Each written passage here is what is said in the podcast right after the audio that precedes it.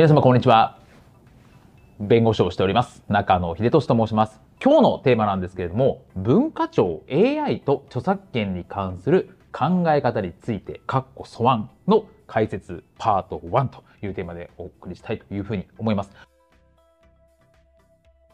これ何の話かというとですね、まあ、文化庁の審議会が開かれていまして、2023年の12月20日に素案という形で発表がされたんですね。で、これ何かっていうと、その AI と著作権の関係について、こんなんでどうでしたろ？みたいな。ことをですね、まとめたのがこの資料になります。で、今年の6月ぐらい、2023年の6月ぐらいに文化庁からですね、セミナーみたいな形で、その AI、まあ、今生成系 AI、チャット GPT みたいなことがまあ取り出された2023年だったんですけれども、まあ、それを生み出したもの、生成 AI が生み出したものと著作権の関係についてどういう関係になるのみたいなところをですね、文化庁がわかりやすくまあセミナーをして、まあ、あの、1枚のまあスライドを作ったね。まあ、それは結構非常にわかりやすいっていうふうに評判だったんですけど、じゃあ、基本的な枠組みについては6月で話したんですけれども、じゃあその具体例みたいなものとか、もうちょっと深掘り、具体的にじゃあ実際のビジネスにおいて、どういうふうなところが問題になるのかといったことを議論したのがこれになるというところなんですね。で、もちろんこの素案にも書いてあるんですけれども、まあ、これから、えー、そのパブリックコメントといって皆さんの意見も聞いて、まあ、2024年の3月に改めてまとめようかなみたいなことを言ってるんですけれども、一応素案という段階で来てますので、大枠こういう形になるんだろうというところをですね、ちょっとお話ししていきたいというふうに思います。で、文化庁の見解なんですけれども、2つの段階に分かれてます。で、今回の動画は AI を開発したりとか学習するという段階ですね。まあ、AI の、AI のサービスを開発する事業者さんとか、そういった学習させる事業者さんとか、そういった、まあ、どっちかというと事業者寄りの話になりますというところなんですね。で、えー、これ動画でも6月の時にですね、お話をしたんですけれども、AI の学習開発段階においてですね、AI の開発のような情報解析については基本 OK ですということなので、例えば学習データを作るために他人のコンテンツを使わせるということに関してですね、取り込むということに関しては、これは著作権法上無断でやって OK というふうになってるんですね。で、だしというところで、この赤いところ、享受を目的としない利用行為はというふうになってるんですね。で、えこれ何かって話になってるんですけれども、ね、例えば利用 NG 例として元のコンテンツだと分かるようなコンテンツ作成が目的の場合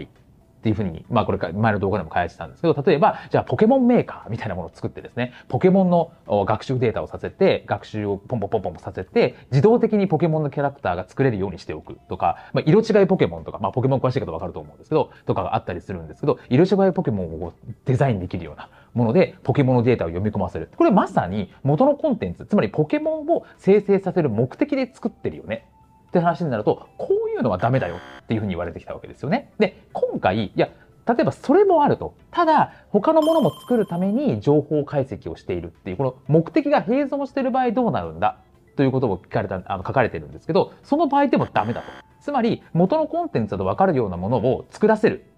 ために、えー、その成績 AI を作ったりとか、学習を読み込ませるっていうのは、他にどんな目的があろうが、それはダメだよっていうふうなことをはっきり言っていますというところなんですね。次にじゃあ利用がちょっと曖昧、ケースバイケースだよっていうケースについては、まあ、学習データをそのまま出力させる。例えばポケモンのものを読み込ませてポケモンを出力させる。っていうわけではないんですが、意図までは有してないんだけれども、少量の学習学習データを用いて、その学習データの影響を強く受けた生成物が出力される。まあ、ファインチューニングを行うような場合。まあ、ポケモンをそのままやるわけじゃないんだけど、なんかポケモン風のとかですね。まあ、ポケモンを何枚か読み込ませて、なんかポケモン風のものを作らせるみたいな。そういうような場合については、これは具体的事案に応じて目的を判断しましょう。ケースバイケースでやりましょう。というふうに言っていますと。で、あとは利用 NG 例という話になってくると、著作権者の利益を不当に害するような場合についてはダメだよと言ってですね、まあ、4つの項目がこう挙げられてますと。これ、まあ、かなりタイプな資料になるのでですね、なかなかこう5分とか10分で説明できないので、あの、割愛はしますけれども、一応こういうふうに、こういう場合は著作権者の不当な利益利益を不当に侵害するのでダメだよってことが事細かに書かれてるわけですね。で、例えばなんですが、アイデアをなんか生成するような場合って、これどうなのって話なんですけど、これは OK になってます。あの、これ、著作権の動画でも話したんですけど、アイデアというのはそもそも著作権で保護されませんと。あくまで、例えばアニメであるとか、写真であるとか、文章であるとか、そのコンテンツになったもの自体に著作権があるわけであって、こういう設定で、とか、こういうアイデアでとかっていうものについて、アイデア自体については著作権で保護されないよってことは言ったと思うんですね。それについては、なので、アイデアを生成するようなものを作るのは OK なんですけれども、例えば漫画とかで作風とか画風っていうのも、もちろんこれは基本的にはアイデアなんですね。こういう画風でとかですね。例えば、あの、足立光さん、タッチのですね、とか、A2 とか。まあ、割とこう、あれって足立光さんだよねってわかるじゃないですか。でも、あの画風自体はアイデアなんですけど、例えば、作品群が共通してる場合、ですね。まさにあの画風を見ると、なんか足立光さんだ、ちょっとワクワクとかっていう伝える方、私は足立光さん大好きなんですけど、する方もいらっしゃると思うんですね。で、こういう場合は表現をと言える場合がありますよね。だから、足立光さんの漫画を全部読み込ませて、足立光さん風の画風が出てきたみたいな。ってなると、これは著作権者ですね。足立光さんの権利を侵害するって可能性が出てくるという話になるわけですよね。あとは、データベースの著作権の例としては、例えば、まあ、データベース自体読み込ませること自体はいいんですけれども、例えば、そのデータ分析をするときに情報解析に利用できるような API ですね、が有償で提供されています。でも、そういうような場合で、それを使わずに情報解析するのは、それはおかしいじゃないと。だって優勝でこれ儲けてるのに、それを使わずに勝手に読み込ませてデータベース化するっておかしいよね。だからこれは著作権者の利益を返するからダメだよっていうふうに言ってますというところだったりとか、あとは、あの、海賊版のものを AI に学習させて、そして出力させたような場合。この場合については、まあ、簡単に言うと、その、そういうことをすると、ですね、まあ、海賊版って分かっててやった場合については、それは